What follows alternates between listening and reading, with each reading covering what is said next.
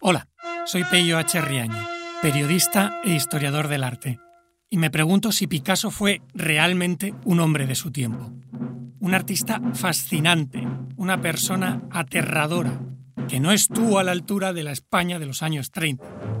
Mientras pintaba y grababa violaciones y abusos en París, aquí 30.000 mujeres se unieron para reclamar la igualdad y sus derechos. Esta es la historia de mujeres libres y la España que luchó por acabar con la desigualdad.